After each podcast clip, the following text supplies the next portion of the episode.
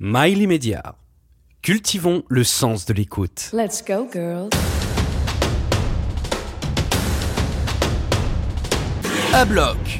Toutes les semaines avec Valérie Domain. Imaginez, imaginez une cycliste amateur du club de Courcouronne dans l'Essonne, une demoiselle qui un jour décide de lancer un pari audacieux pousser les femmes à monter en selle et surtout faire renaître le Tour de France au féminin. Ni une ni deux, elles fondent en 2015 l'association Donnons des ailes, E de zèle ES, au vélo J-1, pour démontrer que la petite reine est aussi une histoire de femmes. Et la voilà, avec ses coéquipières, réalisant en amont des hommes les trois semaines d'étape du peloton professionnel masculin. Ni chrono, ni dossard, ni concurrence, l'heure n'est pas à la compète pour ces filles-là, mais à la revendication. Alors, imaginons ensemble Claire Floret. Le Tour de France Femmes existe aujourd'hui. Il va entamer sa deuxième édition. Est-ce que c'est trop d'affirmer que vous y êtes pour quelque chose? Alors, je pense qu'on fait partie des personnes qui ont agi. Effectivement, on était un petit peu le poil à gratter des organisateurs du Tour de France. Euh, ceci dit, c'est euh, voilà une dynamique euh, de, de, de personnes, de d'initiatives qui ont agi également, euh, enfin en parallèle de, de ce qu'on a pu faire, puisque ça fait maintenant 30 ans qu'on attend avec beaucoup d'impatience le retour de ce Tour de France Femmes, qui est maintenant d'actualité. Donc voilà, il y a eu beaucoup de, de dynamiques mises en place pour atteindre euh, cette course par étapes. Donc je pense qu'on a apporté notre pierre à l'édifice, en tout cas on aime le penser. Enfin, depuis 2015 que vous avalez des kilomètres, vous avez des mollets en béton et euh, il y a euh, la direction du Tour de France masculin qui qui vous voit un petit peu remuer tout ça, c'est-à-dire revendiquer année après année. Ça ça les a quand même poussés à réfléchir et à se dire, ok, c'est peut-être le bon moment, quoi. Oui, effectivement, on a eu une belle reconnaissance de la part de Christian Prudhomme, le directeur du Tour de France, qui est venu nous dire que au moment où il a annoncé euh, le Tour de France Femmes pour 2022, voilà, qu'il nous avait pas toujours écouté, mais qu'il avait fini par nous écouter et que notre projet n'était plus un projet, mais un, accomplissement. Donc euh, ça, c'était vraiment quelque chose qui était important pour nous euh, de, l'entendre, de se dire que on n'avait pas lutté pour rien, parce que c'est vrai qu'on a passé euh, du temps, de l'énergie, alors toujours avec beaucoup de plaisir évidemment, mais ça c'est pas toujours évident quand on est en, lutte, parce que c'était ça, même si c'était une, une, lutte toujours pacifique. L'idée c'était quand même de bah, d'inciter et d'arriver euh, à terme à obtenir euh, ce, le retour de ce Tour de France féminin. Quand je parle de revendication, c'est pas trop fort? Non, non, non, c'est pas trop fort du tout. Euh, alors nous, quand on a lancé le projet, on avait vraiment deux objectifs. un objectif revendicatif, et c'est comme ça qu'on l'appelait, revendicatif et militant, qui était le retour à l'organisation d'un Tour de France féminin et un autre objectif qui était vraiment le développement, donner de la visibilité et faire la promotion du cyclisme au féminin. Et comment, si on repart quand même à la genèse, on va dire, comment euh, vous, Claire Floret, vous avez démarré dans le cyclisme? Comment s'est fait cette rencontre avec le vélo? Alors moi, je suis comme beaucoup de femmes qui arrivent dans le vélo. Euh, je n'y suis pas venue seule. J'ai été amenée par un homme. Euh, jamais de moi-même j'aurais poussé la porte d'un club de cyclisme, tout simplement parce que j'avais jamais vu de femme qui faisait du vélo de route.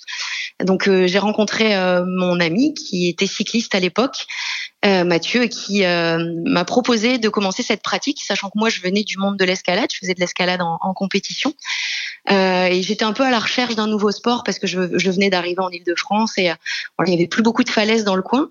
Et c'est comme ça que j'ai commencé le vélo, au départ sur une pratique plus cyclosportive, donc sur des, des épreuves de masse. Et assez vite, on a fait le choix tous les deux de monter euh, une équipe féminine dans un premier temps dans un club euh, masculin. Euh, et donc, ça a été une décision mixte finalement.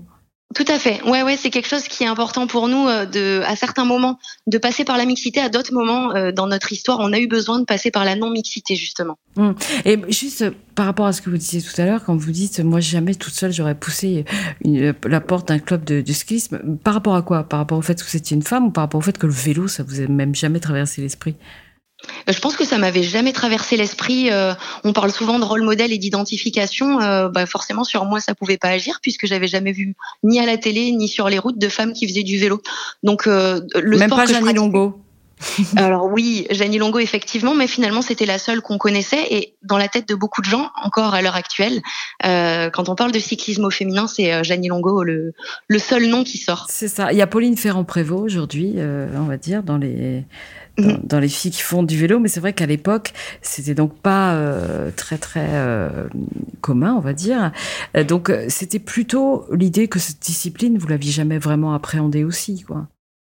Oui, oui, j'ai pas été du tout confrontée. Moi, je viens pas d'une famille cycliste et, et, ce qui se passe dans, le vélo, et beaucoup de femmes sont issues de familles cyclistes et donc, bon, pour elles, c'est assez logique de s'orienter vers cette activité. Mais quand on n'est pas issu d'une famille cycliste, on n'a pas la possibilité d'être exposé à des images euh, de femmes qui font du vélo. Alors quand je parle de vélo, c'est du vélo de route en compétition, parce que des femmes qui pratiquent le vélo euh, euh, pour se déplacer ou en, mode balade, ça, on, en voit de plus en plus. Mais sur la pratique compétitive à proprement parler, là, il y a encore beaucoup, beaucoup de progrès à faire. Il y en a, il y en a beaucoup à faire. Et donc, est-ce qu'on peut dire que c'est une histoire d'amour qui vous a porté à en avoir une autre avec le vélo finalement? Oui, exactement. Oui, j'aime bien euh, cette vision des choses.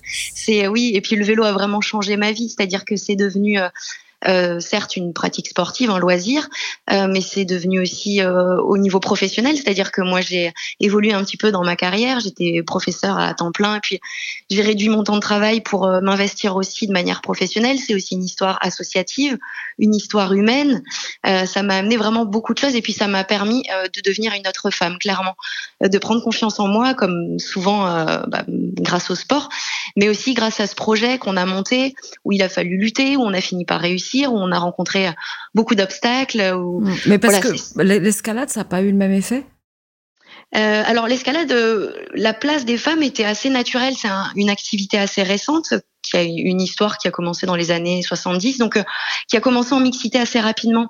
Là où le cyclisme finalement donc, si on considère que le cyclisme en compétition a commencé au début du 20e ou on va dire fin du 19e siècle, c'est une époque où les femmes étaient tenues à distance euh, de la pratique cycliste pour des raisons euh, médicales, religieuses. Esthétiques même, non? Esthétique. Mhm. Euh, et puis, je pense que la réalité, c'est tout simplement que c'était une manière pour les femmes d'être autonomes dans leurs déplacements. Donc, on, on, les a tenues à distance pendant très longtemps. Et finalement, l'histoire du cyclisme au féminin est très récente par rapport à l'histoire du cyclisme masculin qui, lui, euh, date d'il y a plus d'un siècle. Donc on a tout ce retard-là à rattraper et les mentalités sont assez longues à changer, en plus parce que le, cyclisme est un sport assez conservateur.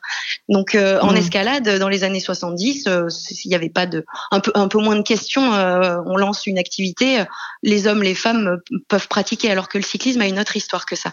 Et comment, à quel moment on se dit, ok, c'est curieux, il n'y a pas assez de femmes dans le cyclisme, mais surtout dans la, en compétition, et comment se fait-il aussi qu'il n'y ait plus, parce qu'il y en a eu un, mais avec euh, différentes, euh, différents bonheurs, on va dire, mais comment c'est qu'il n'y ait plus de Tour de France femmes À quel moment on se dit ça? Est-ce que c'est en conversant justement avec son, euh, son homme? Est-ce que c'est en conversant avec des copines? Est-ce que c'est seul un moment où on se dit, tiens, c'est bizarre, moi j'aimerais bien quand même faire la même chose que les mecs?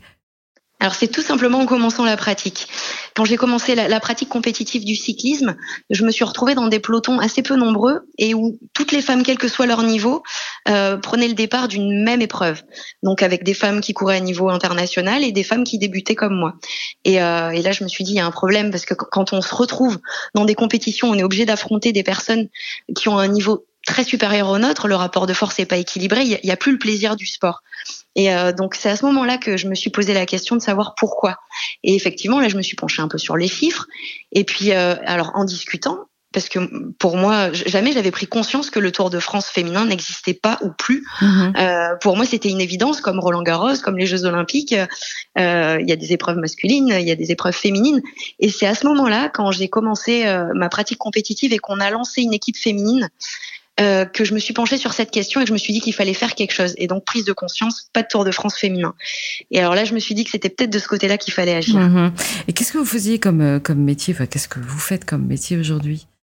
Alors moi, je suis professeur euh, d'éducation physique et sportive dans un lycée professionnel. Ça, donc c'est quand même assez lié. Il y a quand même du sport hein, dans votre vie toujours. Tout à fait. Et en plus, euh, je suis dans un établissement où il y a 80% de filles.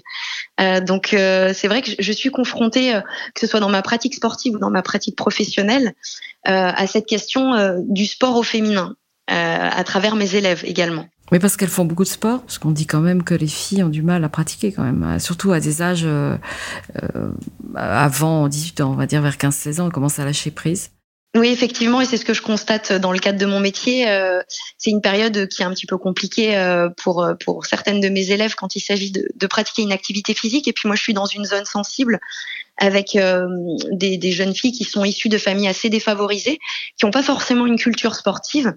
Et donc, j'ai eu le plaisir de pouvoir lier à la fois ma passion et mon métier.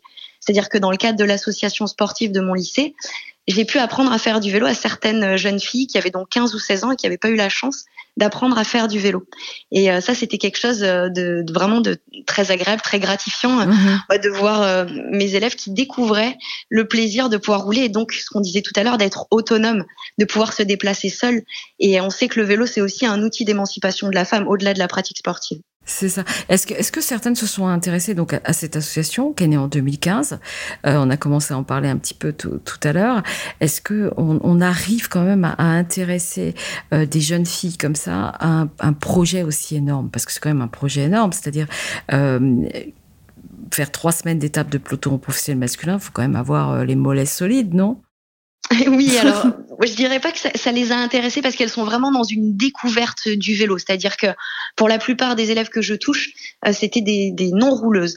Euh, pour autant, euh, j'ai l'habitude de faire des interventions en scolaire sur la place des femmes dans le sport et je me sers comme, comme média d'un film qui a été tourné en 2017 et qui était passé à l'époque sur, sur France 3 qui retrace un petit peu euh, notre parcours, l'aventure de Donnons des ailes au vélo J-1. Mhm. Et, et c'est sympa de le regarder euh, à la lumière de l'actualité, où en 2017, on était encore en lutte pour ce Tour de France féminin et de leur expliquer maintenant que finalement euh, on s'est battu pendant 7 8 ans avant d'entendre enfin euh, l'annonce de ce Tour de France féminin et je trouve qu'au-delà du sport euh, c'est un ça, ça, leur montre comme exemple que finalement dans tout ce qui est euh, lutte contre les discriminations ou, ou tout simplement euh, le fait de se fixer un objectif et de se donner les moyens d'arriver au bout voilà ça fait une jolie morale de l'histoire et, et c'est vrai que la plupart de mes élèves sont aussi issus de l'immigration donc sont victimes de racisme donc les discrimination, c'est quelque chose qui les touche.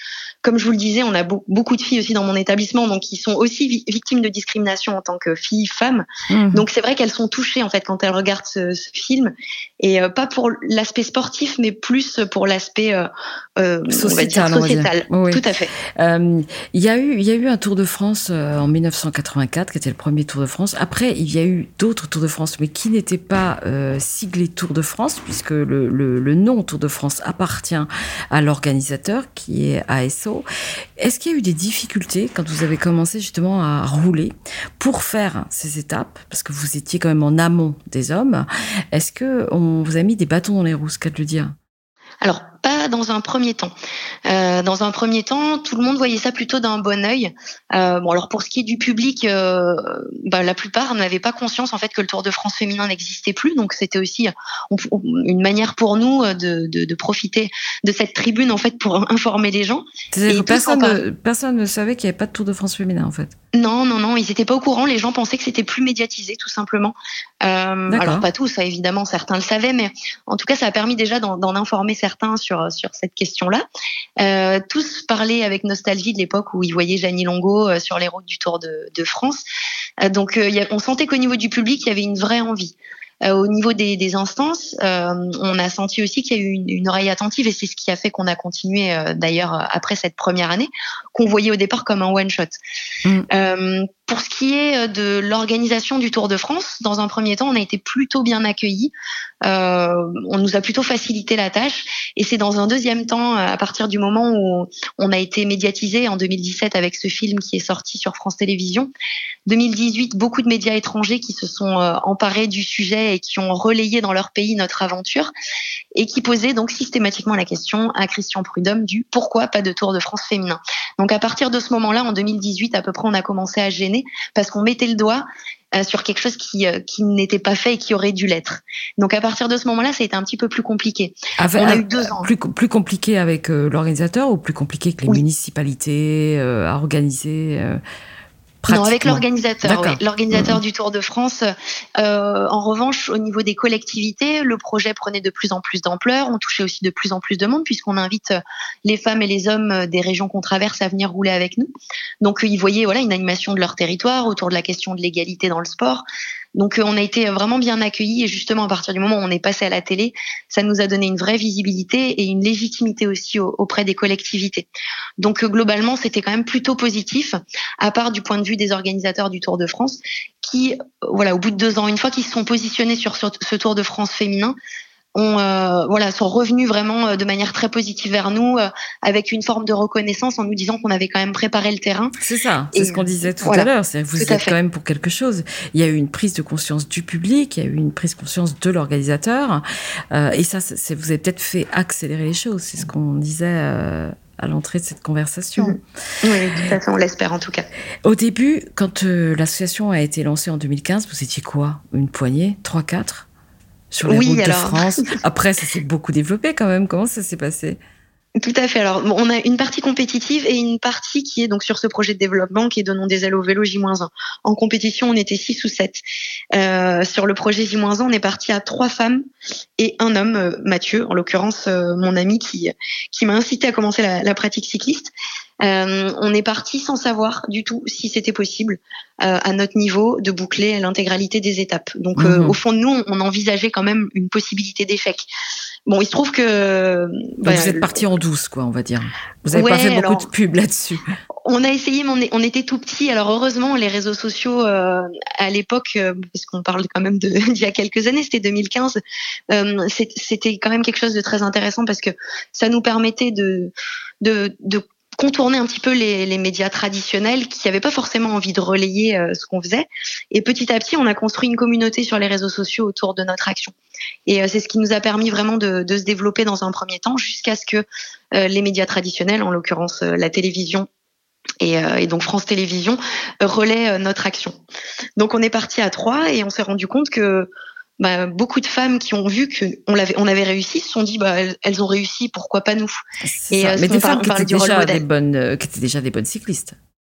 Alors oui, c'est quand même des femmes qui avaient une, pratique cycliste euh, un peu poussée, mais avec des profils très différents. C'est-à-dire que la première année, en 2015, on est parti avec moi qui était compétitrice en cyclisme sur route, une qui était triathlète plutôt loisir, et une troisième qui était une voyageuse à vélo.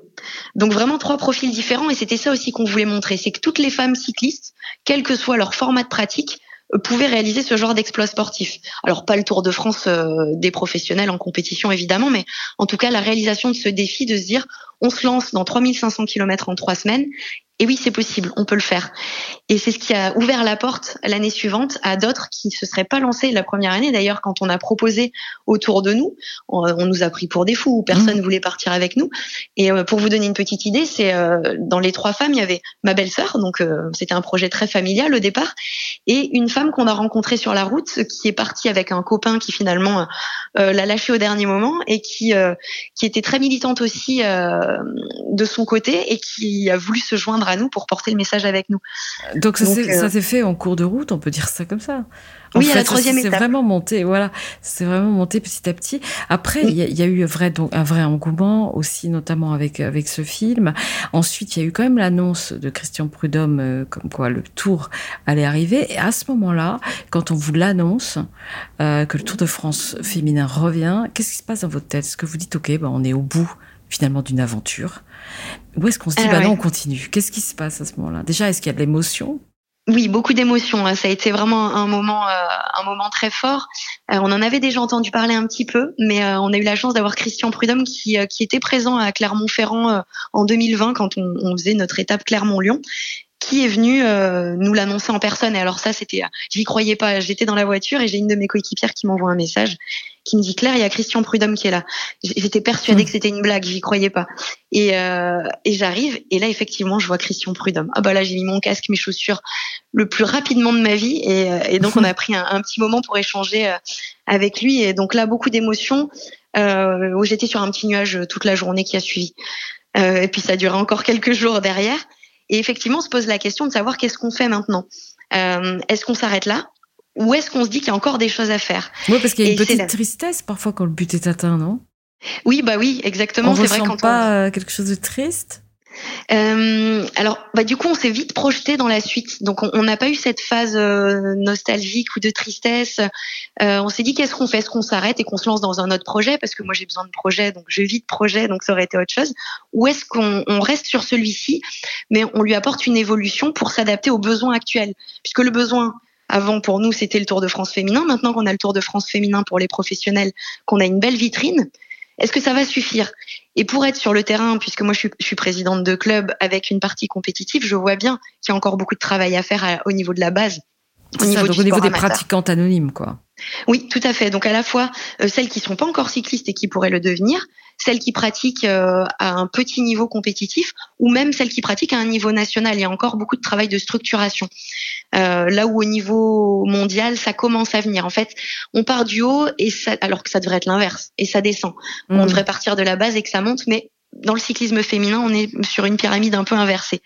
Donc là, on s'est dit, c'est quand même un super outil. On voit que ça fonctionne. Euh, il faut qu'on continue à se servir de cet outil pour travailler sur ce développement euh, qui est impératif maintenant. Donc on, s'est dit on part un peu comme sur une deuxième saison, euh, mais en réfléchissant différemment. C'est-à-dire que les femmes qui faisaient les trois semaines avant se contentaient de faire les trois semaines du tour et avant et après euh, n'avaient pas d'action particulière. Mhm. Et là, on s'est dit, on va essayer de le voir différemment. Il faut que notre action euh, ne retombe pas comme un soufflet une fois qu'on est passé dans les régions. Donc, vous continuez quand même de faire les trois semaines, on est d'accord? Tout à fait, en fil rouge pour inviter les gens euh, à rouler avec nous et que ça ait du sens, qu'il y ait une équipe qui fasse l'intégralité des trois semaines. Mais on a réduit un petit peu la voilure. On était à 13 à un moment, là on est autour de 9-10 depuis quelques années. Mhm. Mais par contre, toutes ces femmes euh, ont un travail d'ambassadrice, euh, chacune dans leur région, c'est-à-dire qu'elles mettent en place des actions, des événements de féminisation de la pratique. Alors, ça peut partir dans tous les sens. On a le cadre, c'est ça mais c'est un cadre large. Et après, à l'intérieur, chacune euh, l'aborde comme elle le souhaite en fonction de sa sensibilité, de son réseau, de ses envies. Ça peut être euh, faire des sorties entre femmes, ça peut être faire des sorties mixtes, des sorties repérage d'étapes. Oui, donc en fait, c'est le deuxième pan de votre ambition de, départ, parce qu'il y avait euh, faire renaître le Tour de France au féminin, check, ça c'est fait. Et le mhm. deuxième, c'était pousser les femmes à monter en selle. Donc ça, c'est encore en train de se faire. Exactement. Vous continuez de euh, finalement de, de, le bâton de pèlerin n'a pas été déposé sur les chemins, euh, il est toujours avec vous. C'est ça, voilà, et on, se rend compte que maintenant qu'on a, bah, c'est notre troisième édition depuis euh, ce virage qu'on a qu'on a pu prendre avec le projet, et on se rend compte qu'effectivement il y a un réel besoin et, euh, et, plus ça avance, plus on essaye de mailler le territoire. C'est-à-dire que jusque-là, on avait des ambassadrices qui faisaient l'intégralité des trois semaines, donc neuf ou dix femmes, mais on pouvait pas mailler tout le territoire du Tour de France, puisqu'on touchait pas toutes les régions, hein, surtout qu'on en a deux ou trois qui viennent mhm. des Alpes, par exemple. Et donc cette année, on, on s'est dit, on va partir sur un système d'ambassadrices locales, c'est-à-dire des femmes qui font partie de l'équipe le temps d'une journée et qui en amont, dans tout ce qu'on met en place, et notamment dans ces événements, dans la préparation de l'étape, dans la mobilisation des cyclistes locaux, les sensibiliser. Mhm, voilà, exactement. Et donc elles sont dans le territoire, donc c'est toujours plus facile d'agir euh, bah, quand on est on, est la locale de l'étape. Mais qu'est-ce que vous recevez Qu'est-ce que vous recevez finalement comme information de, toutes ces femmes quand vous faites cette sensibilisation euh, Quels sont les freins? Alors. Euh, on est sur un sport mécanique. Donc ça, c'est un des freins qui revient quand même le plus souvent. Euh, c'est vrai ne pas savoir changer sa roue. Tout à fait. Et c'est pour ça d'ailleurs que c'est important de mettre en place des ateliers mécaniques euh, alors il y a beaucoup d'ateliers mécaniques en non mixité, donc qui s'adressent uniquement aux femmes, euh, parce qu'on se rend compte que beaucoup de femmes en fait se sentaient jugées dès qu'elles touchaient à de la mécanique. Moi clairement je le vois hein, dans ma pratique.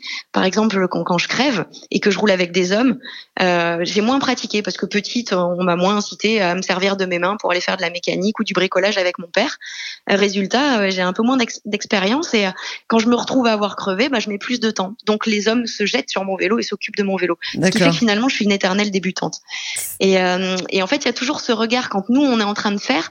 Euh, c'est vrai que j'ai souvent senti ah non mais c'est pas comme ça qu'il faut que tu fasses non mais attends bouge pas je vais te montrer ah, il y a une prise en main finalement de, des hommes de choses qu'ils pensent qu'on ne sait pas faire hein, et qu'on ne saura jamais faire c'est ça. Alors bien sûr pas tous les hommes, mais euh, c'est quand même quelque chose qu'on ressent et quand on en discute avec d'autres femmes qui sont cyclistes, elles, elles ressentent cette chose-là aussi. Et c'est pour ça que les ateliers euh, mécaniques en non mixité entre femmes ont cet intérêt qu'il n'y a pas de jugement en fait. Euh, donc on peut apprendre sereinement, tranquillement, à son rythme et, et ensuite se débrouiller seul. Et voilà, il y a toujours ce manque de confiance en, en soi parce que on, est sur un domaine euh, qui, dans l'inconscient collectif, appartient aux hommes. Donc il faut mm. aussi euh, changer ces représentations-là et, euh, et on travaille là-dessus à travers d'ateliers mécaniques également pour les femmes. Tout ce qui est technique. Est-ce qu'il y a aussi la peur de rouler? La hum, peur d'aller vite, la peur d'être sur des routes. Euh, oui. La peur que, que, ne ressentent pas les hommes généralement d'ailleurs. Je crois que c'est la testostérone qui fait ça. Ouais, je pense qu'il y a aussi euh, pareil beaucoup de, de culturel et, euh, et d'éducation. Euh, en, en, tant que petite fille, on nous a éduqués à rentrer dans le cadre, à faire des activités plutôt esthétiques que dans la prise de risque, euh, être plutôt sur des activités de souplesse que de force. Euh, le vélo et notamment le Tour de France, euh, les gens quand ils en parlent, ils ont toujours l'image des forçats de la route au moment où le Tour a été lancé, où voilà, c'était des, des, des, surhumains, enfin des surhommes. Mmh. donc on a du mal à imaginer des femmes qui font le Tour de France parce que ça associe quand même les notions voilà de force, de prise de risque, de mécanique, enfin autant de choses euh, qui sont pour l'instant euh, pas encore euh, intégrées, en, tout cas par des femmes. Tout à fait. À la fois pour les femmes elles-mêmes, c'est ce qui sont souvent d'ailleurs le premier frein vient souvent des femmes, une sorte d'autocensure hein, plus que de, de l'entourage ou des hommes, des hommes qui sont autour. Mais en tout cas, il y a vraiment des choses à changer chez les femmes et puis dans le regard de, de la société d'une manière générale. Et puis, il y a, y a, quand on voit les cyclistes sur la route, qui sont pas les cyclistes pros, hein, les, justement les cyclistes amateurs, quand ils sont en bande sur la route, en groupe, groupés comme ça, c'est souvent des hommes qui sont entre eux. Et on a la sensation que bah, c'est leur moment à eux. quoi. Est-ce que vous ressentez la même chose? Que aussi, quand ce sont des groupes de femmes, ça peut être des moments à elles? Oui, exactement. Euh, moi, je le ressens très fort. Euh, euh, j'ai longtemps eu que des amis hommes, et depuis que je fais du vélo, j'ai beaucoup, beaucoup d'amis femmes. effectivement, c'est des moments où on échange. Alors, on n'est pas toujours en train de faire des intensités ou des exercices, donc c'est le vélo, on avance, on, on, discute, on voilà, c'est notre moment à nous, on se retrouve en, faisant quelque chose, en voyageant. Là, pour exemple, là, je vais partir trois jours avec une amie à faire du vélo avec des sacoches euh, dans les Vosges pour préparer le Tour de France, euh, bah, c'est des vraies vacances. C'est euh, c'est quelque chose d'agréable. On est contente de partir entre femmes. Euh, plus que dans d'autres sports finalement, plus que dans l'escalade que vous avez pratiqué, plus que dans, dans, des sports plus peut-être plus individuels, parce que quelque part le cyclisme c'est à la fois individuel et collectif, on est d'accord? Oui, Exactement, c'est un sport individuel qui se joue par équipe et, euh, et c'est ce que j'aime beaucoup dans cette activité et je pense que c'est pour ça que je l'ai moins ressenti euh, en escalade, euh, c'est que c'est un sport d'équipe. Donc quand on part avec ses copines, c'est certes des copines mais c'est aussi des coéquipières. C'est celles grâce à qui on va arriver à, à sortir le meilleur de nous-mêmes et atteindre une performance collective. des fois à travers une seule personne qui va aller gagner la course, mais grâce à un travail collectif. Donc effectivement, c'est euh, cette notion de sport d'équipe fait que c'est aussi un, un, un, moment euh, fort de partage euh, entre coéquipières également. Donc ce sport d'équipe, vous allez retrouver, vous allez retrouver vos coéquipières pour partir cet été. Le top départ, c'est quand? Alors on part le 30 juin. Le premier coup de pédale de Bilbao sera un jour avant le départ du Tour de France masculin. D'accord, parce que vous êtes avant le Tour de France masculin et pas avant le Tour de France féminin, on est d'accord hein? Tout à fait, c'était volontaire de notre part, c'est-à-dire qu'on s'est battu pendant des années pour que les femmes professionnelles aient un espace à elles. Euh, et donc, euh, on voulait pas euh, venir, enfin, parasiter, même si bien sûr euh, notre projet est loin d'avoir la même visibilité que le Tour de France féminin. Non. Pour des questions de, de lisibilité, c'était important pour nous de pas empiéter sur ce terrain-là et de venir sur le Tour masculin déjà parce que c'est les trois semaines où on ne parle pas de cyclisme féminin, donc euh, c'est important de rajouter ces, cette mhm. petite touche et de, de prévenir aussi, comme on est dans les premières éditions, que le Tour de France féminin va pas tarder. Euh, et puis de toucher aussi un maximum de territoire puisque le Tour féminin est sur huit jours, tandis que le Tour masculin est sur 21 jours. C'est ça. Donc en fait, le but c'est quand même pas que ça fasse 21 jours ou c'est euh, l'une des ambitions aussi? Euh, pour le moment, nous, en fait, quand on, on militait, l'idée c'était de coller aux attentes des principales concernées, en l'occurrence les équipes professionnelles femmes. Euh, il y a encore pas mal d'hétérogénéité puisque certaines équipes ont des gros partenaires, sont très structurées, et d'autres équipes euh, ont des coureuses qui sont obligées de travailler à côté, qui peuvent pas s'entraîner autant, euh, qui ont pas vraiment de staff, ou bien que ce soit en train de se structurer au plus haut niveau mondial. Hein. Donc il y a encore des différences et il y a encore une hétérogénéité qu'on a pu toucher du doigt un petit peu l'année dernière sur cette première édition. Oui, c'est moins, c'est quand même moins pro, donc c'est difficile de partir 21 jours. C'est C'est ça. Mais en fait, ça créerait vraiment, ça augmenterait encore cette hétérogénéité sur 21 jours, sans compter au niveau financier euh, bah, les implications que ça peut avoir sur une équipe, euh, une petite équipe, de partir sur une course par étape de trois semaines. Mhm. Donc, euh, il faut y aller step by step et ça viendra petit à petit. Pour l'instant, les femmes professionnelles, pour la plupart, certaines voulaient le tour entier, mais pour la plupart, étaient plutôt sur un format type Giro Rossa, le, Tour d'Italie au féminin, mhm. qui est sur une, voilà une dizaine de jours. Mais effectivement, c'est du step by step et c'est exactement ce que ce que vous faites Claire depuis 2015. Donc, euh, euh, qu'est-ce que comment on dit euh, On dit quoi? Bon vent, bonne route pour le pour le 30 juin? Ouais, bon vent dans le. Ah, bon vent dans le dos, c'est ça qu'on oui, dit ce serait bon.